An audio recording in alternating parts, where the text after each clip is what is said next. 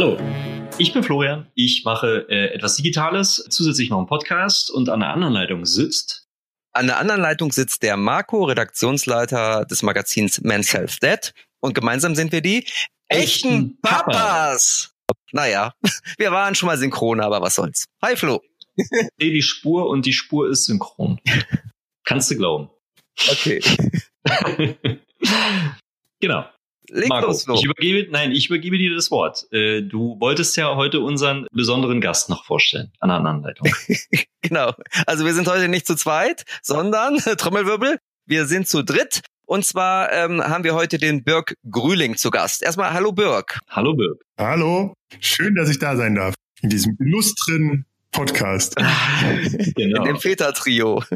Birk, du bist heute da, weil auch du einen Podcast hast, einen ganz neuen Podcast, ähm, zusammen mit einem Kumpel. Und der heißt Serial Dads. Und ähm, dort geht es ausnahmslos um Kinderserien. Von früher, aber auch von heute. Und das soll nämlich heute mal unser Thema sein. Es geht um Serien, die jeden Mann begleiten, und zwar von Kindesbeinen an. Eine Frage zum Einstieg, weil ich finde, das ist echt ein ziemlich schräger Podcast und auch sehr, sehr speziell. Wie kommt man eigentlich darauf, so einen Podcast zu machen, Birk? Das ist eine sehr gute Frage. Äh, nein, also ich bin tatsächlich von Haus aus Kulturjournalist. Ich habe Musikjournalismus studiert und habe mich sozusagen ganz viel mit Popmusik und Popkultur beschäftigt, bevor ich Vater geworden bin. Jetzt, wenn man Vater wird, beschäftigt man sich irgendwie mit anderer Popkultur in Anführungszeichen, also mit Kinderbüchern, mit Kindermusik oder halt auch mit Kinderserien, wenn dein Sohn alt genug ist, um schon ein bisschen Fernsehen zu gucken. Ich bin auf lustigerweise bei Instagram mit, mit René ja, ins Gespräch gekommen, so ein bisschen über Spielzeug, so ein bisschen über Paw Patrol und irgendwann meinte ich so, ach, eigentlich, gibt es eigentlich dazu einen Podcast? Und uns ist aufgefallen, es gibt keinen Podcast, der sich mit Paw Patrol oder so auseinandersetzt. Und unsere Idee war quasi einen Podcast zu machen, der Eltern so ein bisschen Entscheidungshilfe gibt, so ein bisschen Orientierung. Also die können sich eine Serie, eine Folge anhören. Äh, Wir sprechen darüber, wie wir diese finden, ganz, ganz subjektiv. Und dann können die Eltern entscheiden, ob sie das gut finden oder nicht. Und so ist die Idee entstanden. Im Nachhinein haben wir dann festgestellt, dass ganz viele Menschen auch interessiert, was wir eigentlich über die Serien aus unserer eigenen Kindheit oder aus ihrer Kindheit denken. Genau, und jetzt ist das sozusagen so ein, ein riesiges Thema geworden. Und ähm, ja, wir haben uns irgendwie, wir haben jetzt äh, aus, wir machen mal fünf Folgen ist jetzt geworden, wir machen das jetzt dauerhaft und das wird ein Riesending und macht wahnsinnig viel Spaß. Ist aber, wie gesagt, ein reines Hobbyprojekt. Ich habe davor auch schon Podcast-Erfahrung. Ich habe auch einen Väter-Podcast beim Redaktionsnetzwerk Deutschland. Der war aber von Anfang an auf zwölf Folgen begrenzt und ich wollte einfach auch noch mal einen eigenen Podcast machen. Es gab irgendwo mal diesen lustigen Tweet, wenn sich zwei Männer treffen und sich sympathisch finden, dann machen sie einen Podcast. Dank Netflix und Amazon Prime und äh, wie sie alle heißen noch, die da draußen, äh, lässt sich ja doch ganz viel Serien konsumieren. Wie viel Stunden muss man da täglich gucken, um da Experte zu werden? Also wenn ich jetzt äh, etwas suche, wo ich sage so, mh, inspiriere mich, Birk, dann kommst du. Genau, also wir sind ja noch ganz am Anfang mit unserem Podcast. Das heißt, im Moment äh, haben wir jetzt erstmal über die Vol über die Serien gesprochen, die unseren Kindern halt sehr nahe liegen und uns auch damit nahe liegen. Magst du kurz sagen, wie alt dein Kind und der, das Kind von René sind eigentlich? Also mein Sohn ist dreieinhalb und Renés ältester Sohn ist auch dreieinhalb und ich glaube, sein kleiner ist anderthalb oder zwei in diese Richtung. Und seit wann gucken die schon Fernsehen? Also meine Kinder sind ja schon etwas älter, ähm, 11 und 14 und in Vorbereitung auf diese Folge und auf das Thema habe ich tatsächlich mal überlegt, wann meine Kinder angefangen haben, Fernsehen zu gucken. Mir ist es nicht mehr eingefallen. Ich habe dann meine Frau gefragt und ähm, mein Sohn, also der Ältere, hat tatsächlich auch schon sehr früh angefangen, aber das lag auch daran, dass er immer inhalieren musste als ganz kleiner, so Mhm. mit zwei. Und wir ihn dann einfach versucht haben, ihn ans Inhalationsgerät zu fesseln, indem wir Mhm. Einfach irgendwie was laufen lassen haben. Hat auch gut geklappt. Wie ist das bei euch? Also ich würde jetzt mal sagen, wir haben so mit zwei oder so angefangen. Ganz moderat mit Pepper Woods. Die Folgen sind, ich weiß nicht, so drei, vier Minuten lang. Manchmal auch ein bisschen länger, fünf Minuten. Das heißt also relativ überschaubar und die Charaktere waren auch relativ kindgerecht. Das war so das erste. Ich glaube, so den, das erste Filmchen war auch noch sowas wie die Eule mit der Beule, das Lied mit, mit Video. Das heißt, das haben wir so ein bisschen geguckt, auch manchmal, um zum Beispiel Haare zu föhnen. Also dann konnte man beim ungeliebte Tätigkeiten, Zähne putzen. Ungeliebte Tätigkeit. Das war so ein bisschen der, der Einstieg, genau. Und nochmal zu dieser Frage, ob wir jetzt uns durch die Mediatheken äh, klicken müssen. Das ist gar nicht so richtig nötig. Gerade bei diesen Anfangsfolgen, die uns so arg begleiten, ist es sehr leicht, weil, weil die Kinder sich sehr schnell in diese Welt reinleben. Und genau, da wird man relativ schnell Mitexperte. Ich glaube, wenn wir irgendwann anfangen, sozusagen äh, Serien-Scouting zu machen und so also neue Serien auch für die für die Hörer zu entdecken. Und da haben wir jetzt auch schon so die erste Folge, wo wir das mal ausprobiert haben, die die kommt auch bald mit der Kuh Lieselotte. Da müssen wir dann natürlich schon mal ein bisschen gucken. Aber sonst ist das eigentlich ein überschaubarer Aufwand. Dank unserer Kinder. Neuerdings. Die Kuh Lieselotte gibt es auch als, als Serie? Kenne ich nur als genau. Bilderbuch. Genau. Ah, okay.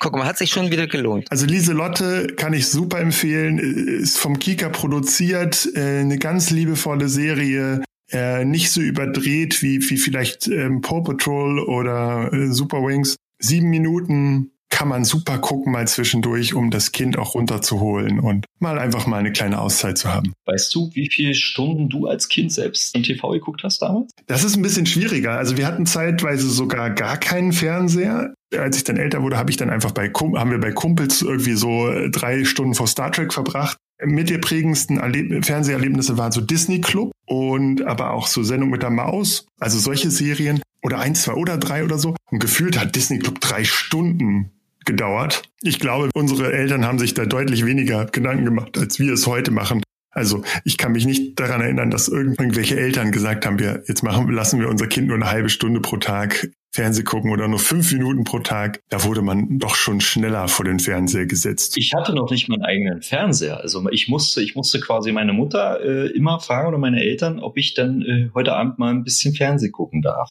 Ja. Aber ich weiß, also von meiner Kindheit aus weiß ich, dass meine Mutter immer schon geschimpft hat und gesagt hat, so jetzt mach mal den Fernseher aus und geh mal raus, du kriegst viereckige Augen, also der Klassiker im Grunde. Das kenne ich. Ja. Genau. Flo, und bevor wir jetzt nochmal so äh, auf unsere Vergangenheit kommen, ich, mich würde ja noch einmal ganz kurz interessieren, wie das bei deinem Sohn ist. Der ist ja vier. Seit wann guckt der denn Fernsehen? Wir hatten ja so ein bisschen abgeglichen, wann unsere Kinder angefangen haben, Fernsehen zu gucken. Wir haben natürlich das erste Mal wirklich nicht als Unterhaltung oder als Wissensschatz gesehen, sondern erst einmal so grundsätzlich als Werkzeug, um unser Kind an etwas zu binden, was uns hilft, unseren Tagesablauf irgendwie zu strukturieren. Und das war in dem Fall das Zähneputzen. Und wir haben mit Leo der Laster angefangen. Ich weiß nicht, ob ihr Leo der Laster kennt. Das ist so eine kleine Miniserie von, von drei, vier Minuten mit einem Laster, äh, Trickfilm-Animation, der äh, Dinge zusammenbaut. Und das, das haben wir immer zum Zähneputzen morgens und abends genommen und das hat wunderbar funktioniert. Ich, ich erinnere mich noch, als ich, dass ich mal irgendwann eine Diskussion mit einem Freund hatte, der fand das doch sehr schlimm, dass wir zu diesem Mittel greifen würden und äh, er prophezeit uns, dass wir nie davon wegkommen ähm, würden. Und äh, das haben wir mittlerweile geschafft. Also auch so haben wir das eigentlich mittlerweile in der Hand, dass er ähm, nur noch am Wochenende abends äh, mal eine Serie gucken darf auf Netflix eine von den vielen. Aber ansonsten ähm, ist er interessiert er sich nicht für Fernsehen. Also er putzt jetzt auch ohne Fernsehen die Zähne. Er putzt jetzt auch ohne Fernsehen, weil es gibt jetzt elektrische Zahnbürsten. Die sind für einen Vierjährigen jetzt plötzlich spannender als Leo der Laster. Das ist ja interessant. Jörg, du hast ja gerade schon angefangen zu erzählen, was deine Lieblingsserien als Kind waren. Also die Serien, die dich sozusagen geprägt haben, die die Wurzel für euren Podcast auch waren. Ne, Disney Club hast du gesagt. Was noch? Alles erstmal im Disney Club. Also sowas wie äh, die Gummibärenbande,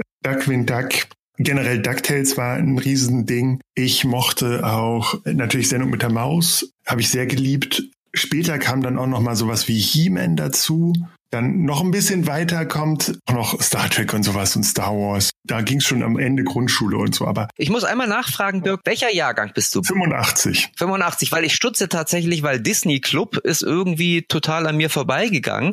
Aber ich bin Jahrgang 71 und das erklärt's vielleicht dass wir da ganz andere Vorerfahrungen als Kinder mit den Fernsehserien gemacht haben.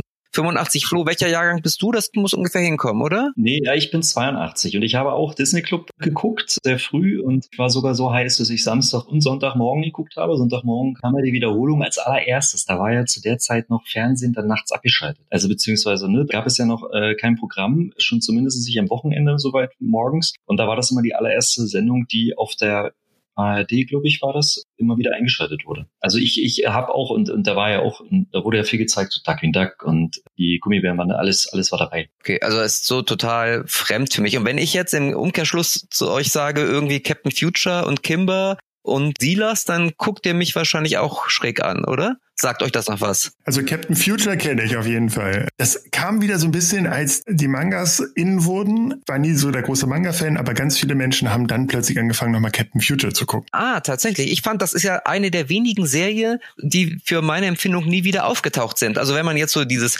Biene Maya, Sindbad, Heidi, Pinocchio, das wurde ja auch immer wieder neu aufgelegt, neu, neu koloriert, dann kamen die vielleicht auch mal ins Kino. Aber von Captain Future habe ich seit meiner Kindheit tatsächlich nie wieder was gehört, was ich richtig bedauere. Woche. Kann ich total nachvollziehen, weil ich aber sagen muss, ich bin ja nun DDR-Kind. Bei mir gab es ja noch ganz andere Serien. Also Captain Future kenne ich nur vom Hörensagen, habe ich nie gesehen und alle anderen waren mir jetzt total fremd. Aber wenn ich euch zum Beispiel Moritz in der Litzfasssäule vorschlage oder Lolek und Bolek oder macht's mit, macht's nach, macht's besser? Du, du wirst lachen. Ich komme ja aus Braunschweig. Das war ja nah an der Grenze und wir waren ein, der, einige der wenigen, die tatsächlich ähm, DDR 1 und DDR 2 empfangen konnten. Das heißt damals. Das habt ihr freiwillig geguckt? In meiner Kindheit gab es ja nur irgendwie drei Programme damals. Und in der Not hat man auch durchaus mal DDR 1 oder DDR 2 angeguckt. Und ich meine, Schnatterinchen und Pittiplatsch, das war durchaus eine Alternative zum westdeutschen Sandmännchen, fand ich damals. Ja, spannend. Weil der Sandmann, der ist ja 1959. Ich weiß nicht, kennt ihr, kennt ihr die Geschichte hinter dem Sandmann, warum der quasi die Nase vorne hatte dann nachher von eurem Westsandmann? Nein. Birk, du bist ja der Experte, sag was. Wir haben es gestern uns ein bisschen hin und her geschickt, aber erzähl ruhig. Ich musste dann nochmal recherchieren. Ich fand das nämlich ganz spannend, als du das erzählt hattest. Und die Geschichte dahinter war so, dass man ja, man war ja äh, zu DDR-Zeiten immer darauf gepolt, äh, den Westen mit seinen eigenen Waffen schlagen zu wollen. Und im November 1959, da gab es von höchster Stelle einen Auftrag binnen weniger Tage eine Figur für das Kinderfernsehen der DDR zu schaffen. Und der Hintergrund war, dass ein paar Tage später das Sandmännchen im westdeutschen Fernsehen das erste Mal ausgestrahlt wurde und man wollte quasi schon weit vor sein und wollte schon lange einen Sandmann anbieten, damit äh, die Kinder in der DDR nicht äh, das Westfernsehen gucken. Also ähm, Marco hat äh, aus lauter Langeweile dann eher DDR geguckt, während wir versucht haben, den Westeinfluss zu kriegen, damit wir on vogue sind. du, ich muss sagen, dass ich teilweise das Ostsandmännchen auch besser fand als das Westsandmännchen. Jetzt mit diesem Wissen natürlich muss ich das nochmal überdenken, meine Einstellung, aber. Tatsächlich bin ich in einem, einem so groß geworden, dass ich das Westsandmännchen gar nicht so richtig mitgekriegt habe, weil es ist nämlich so gewesen, dass ab 1982 das Ost Sandmännchen in vielen Sendeanstalten ausgestrahlt wurde. Und ich bin tatsächlich mit dem Ostsandmännchen sozialisiert über den NDR. Das heißt quasi, ich habe von Anfang an das Ostsandmännchen geschaut kannte sozusagen bevor vor dieser Recherche gar nicht das West-Sandmännchen. Genauso wie ich mit den, den Maulwurf, der ja auch eine relativ... Der kleine Maulwurf, die tschechische Serie. Der kleine Maulwurf ist ja auch noch eine DDR, sozusagen eine DDR-Kinderfernsehen-Ikone. Auch den habe ich sehr präsent weil er in der Maus lief. Übrigens bis heute, also mein, mein Sohn, in, in Zeiten von Corona haben wir immer mal die Maus geguckt, mittags, und auch da kommt noch der kleine Maulwurf vor. Noch gleich synchronisiert, wobei da ja nicht so viel Sprache ist, aber mit dem gleichen Ton und auch mit der gleichen Bildoptik wird er heute noch gesendet. Genau wie in meiner Kindheit. Ja, das stimmt. Kleine Anekdote zum kleinen Maulwurf vielleicht noch. Das war die Serie, vor der sich mein Sohn lange Zeit gegruselt hat. Also da war er vielleicht auch so vier oder fünf. Aber da der kleine Maulwurf ist ja immer welchen, welchen Gefahren ausgesetzt und dann wird das musikalisch auch noch so untermalt, dass er das lange Zeit nicht gucken konnte. Stark. Ja, es gibt ja wirklich einige DDR-Kinderfernseh-Koryphäen, die es wirklich in die Gegenwart geschafft haben. Unter anderem Pitti Platsch und Schunterrinchen. Gibt es immer noch, da, okay. Kommt immer noch. Und kennt ihr Plumps? Nein. Ja. Oder ist dir gerade was runtergefallen, Flo? Nein. Plumps, Plumps es kommt auch beim Sandmann. Das ist eine Knetfigur, die per Stop-Motion animiert wurde und so ein kleiner frecher Kobold äh, ist und der äh, auch immer wieder ganz viel Schabernack treibt. Den habe ich schon damals, als ich klein war, gesehen und den gibt es heute immer noch. Also es gibt da ja doch einige äh, Sachen, die, die es wirklich äh, geschafft haben, bis heute zu existieren. Cool. Ich, lustige Anekdote auch dazu. In unserer Kita kam gerade ein Mädchen mit einem Pittiplatsch an, und sprechend. Und ich war voll begeistert und erzählte das der Erzieherin und die hat mich angeguckt, als wenn ich, also die kannte das dann gar nicht mehr.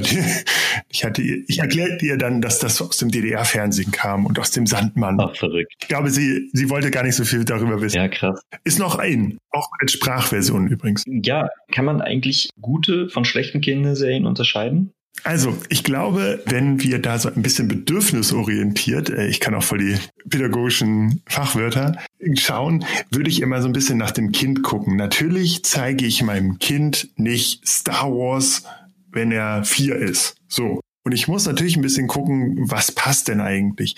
Aber ich glaube, am Ende suchen sich halt auch die Kinder viel selbst aus. Und sowas wie Paw Patrol oder so, das muss dir nicht gefallen und das ist auch nicht für uns Erwachsene gemacht. Die geben sich nicht mal Mühe, uns zu gefallen, so wie deutsche Serien. Aber die Kinder kommen damit im Kindergarten in Berührung, im Alltag, weil diese Hunde sind einfach überall drauf. Ich finde, das ist so absurd, weil du sagst so, natürlich gucken Kindergartenkinder kein Star Wars, aber jedes zweite Kindergartenkind läuft mit einem Star Wars T-Shirt rum, oder? Also dieses Merchandising fängt ja viel, viel früher an. Die, die Serien und Filme sind erst ab zwölf aber die Klamotten, die es dazu gibt, ist ja schon für viel kleinere Kinder gedacht. Wir hatten echt lange Diskussionen äh, mit meinem Sohn, als er kleiner war, weil der natürlich immer schon, also der kannte sich total gut aus in dieser Star Wars Welt, obwohl er noch nie einen Film gesehen hatte, aber es wurde halt, Kumpels haben darüber gesprochen, man kann es ja auch überall nachlesen, es gibt Bücher dazu, es gibt Lego Star Wars, aber die blöden Filme sind erst ab zwölf. Ist doch total absurd, oder was denkst du dazu? Es gibt ja inzwischen auch so Lego Star Wars Serien und so. Äh, bei meinem Sohn ist es jetzt gerade, er, er kam in die Kita und hat denen allen erzählt, wer Iron Man ist und wer Superman ist und so. das ganze Wissen basierte auf dem auf meinen Erklärungen und dem aktuellen Lego-Katalog. ist aber natürlich im ersten Moment für die Erzieherin etwas verstörend, dass der sich im Marvel-Universum wahnsinnig auskennt. Die Kinder finden einfach diese Grundkonzepte total toll. Mein, mein Sohn liebt auch Lego Star Wars, einfach weil da Raumschiffe sind und Roboter und so. Ich glaube, das spricht einfach vieles an. Trotzdem sollte man einfach auch schauen, was kindgerecht ist natürlich. Also ob das auch jetzt verstörende Inhalte sind. Deshalb macht es auch mal Sinn, sich eine Kinderserie vorher anzuschauen oder einfach in unserem Podcast zu hören. Wir erzählen da ja auch ein bisschen, also ob das pädagogisch wertvoll ist, wie es uns gefällt. Man sollte da schon ein bisschen drauf achten, aber ich glaube, dass man mit Erwachsenenkriterium schlecht an eine Folge von Paw Patrol oder eine Serie wie Paw Patrol oder eine Serie wie Super Wings rangehen kann. Ich glaube, das würde äh, führt, führt völlig in die falsche Richtung. Dazu sagen, ah, das ist qualitativ schlecht. Abgesehen davon, Birk, dass man natürlich auf euren wundervollen Podcast zurückgreifen kann, um sich da medienpädagogische ähm, Informationen zu holen. Gibt es noch andere Quellen? Also wo gucke ich nach, wenn ich wissen will, ab welchem Alter eine Serie geeignet ist. Und ähm, ich, ich kenne das von Filmen, weil wir da auch oft die Diskussion hatten, also beim Film tatsächlich öfter als bei Serien, dass man ja gerne auf diese FSK-Geschichte guckt, ne? Und ab welchem Alter es freigegeben ist und dass ich da aber auch bei Filmen oftmals reinfalle. Also dann ist der Film ab sechs freigegeben, dann guckt man den zusammen mit seinen Kindern und im Nachhinein denkt man so, hm, hätte ich vielleicht erstmal alleine gucken sollen. Ist das bei Serien genauso? Ja wir haben ja häufig unbegleiteten Medienkonsum. Es ist ja so, dass häufig äh, wir unser Kind mal vor dem Telefon parken, weil wir mal irgendwas aufräumen wollen oder wir mal schnell was äh, in der Küche erledigen oder so. Jedenfalls so in Zeiten von Corona war das halt häufig so.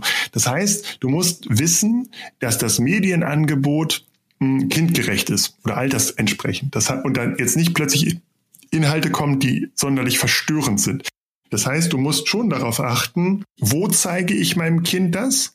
Ich kann jedem empfehlen, einfach auch mal hinzuschauen. Es gibt natürlich auch noch Digitalinitiativen wie Schau hin, wo es auch teilweise Serienempfehlungen gibt. Natürlich ist auch sowas, wenn der Kika das produziert, dann ist das auch eine Qualitätskriterium. Ich glaube, das ist eine sehr subjektive Entscheidung, weil man muss ja auch sehen, wie, wie weit ist mein Kind. Also ich kenne auch Mütter, die gesagt haben, okay, wir, wir müssen jetzt Elsa einfach mal gucken und die haben dann zweieinhalb Stunden oder wie lange der auch immer geht, diesen Disney-Film durchgezogen. Hm. Ich hätte kein gutes Gefühl dabei.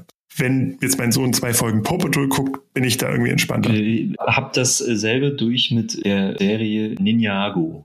Mhm. Ne, diese Animationsgeschichte äh, da. Ich weiß nicht, kennst, kennst du die? Das ist ja auch eine Lego-Geschichte, ne? Oder? Genau, das ist eine Lego-Geschichte, ja. Äh, welche Meinung hast du denn zu der Serie? Weil wir haben festgestellt, auch das ist ja ähnlich wie Marc vorhin meinte mit, mit dem ganzen Merchandising. Auch hier hat Lego ja ganz früh angesetzt. Es ist ein Lego-Produkt, was über Storytelling quasi dann natürlich dementsprechend auch verbreitet wird. Und Kinder äh, haben die T-Shirts, die, die Drachen als Lego. Aber ich muss ganz ehrlich sagen, von der Serie her hat die mich sogar selber verstört. Und wir haben das festgestellt bei, bei äh, unserem Sohn, dass das überhaupt nicht funktioniert, auch die Hörspiele nicht. Aber das ist ja ähnlich wie mit Star Wars. So, meine Frage wäre, hast du eine Meinung dazu? Ja, also Ninjago interessiert meinen Sohn so ein bisschen, weil, weil es natürlich im Lego-Prospekt vorkommt. Ich habe mich so ein bisschen an erstmal an den äh, Altersangaben auf den Lego-Packungen äh, orientiert. Und ich bin immer ein großer Fan davon, wenn die Serie so ein bisschen nah an der Lebenswelt ist und mein Kind das schon ein bisschen versteht. Mhm. Das heißt, es gibt so Mini-Movies von Lego City. Ja, die finde ich gut. Die äh, sind zwischen, ich glaube, zehn Minuten und zwei Minuten lang. Ähm, die fand ich zum Beispiel gut,